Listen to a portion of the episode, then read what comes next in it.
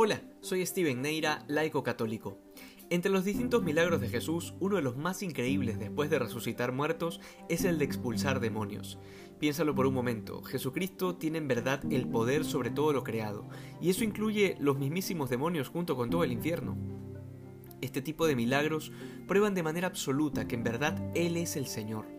Y esta realidad no se ha quedado petrificada en los tiempos de Cristo, sino que por el poder del Espíritu Santo que Cristo ha enviado a su iglesia, el ministerio del exorcismo sigue obrando.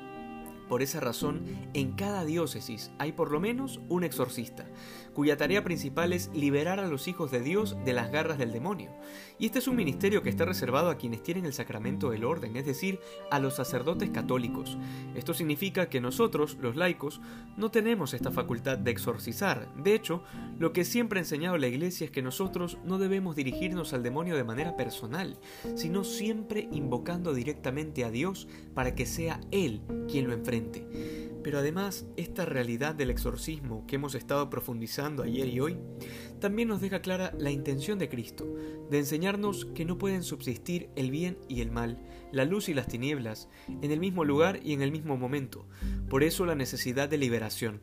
Y sin embargo muchas veces permitimos que el espíritu del mal se apodere de nosotros, cada vez que vivimos una doble vida, cada vez que hay un divorcio entre la fe y la vida personal.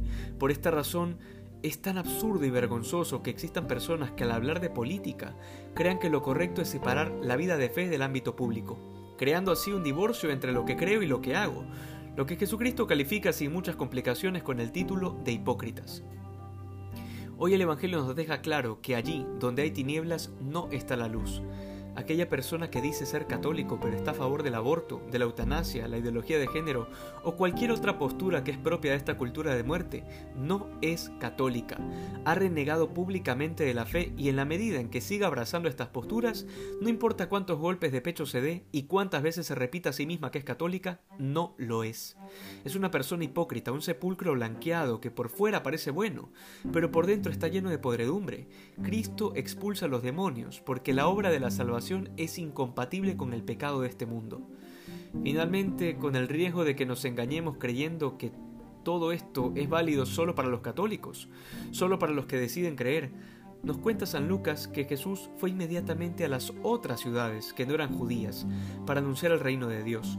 Y dice el Señor que para eso ha sido enviado, porque la revelación no es para unos cuantos, y mucho menos está destinada a quedarse en la sacristía.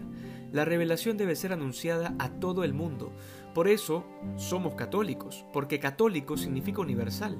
El que quiera vivir una fe privada y encerrarla en las cuatro paredes de su cuarto, olvídese de llamarse católico, porque esa no es la fe de la Iglesia. Que hoy seamos coherentes para anunciar a Cristo y seamos más santos que ayer.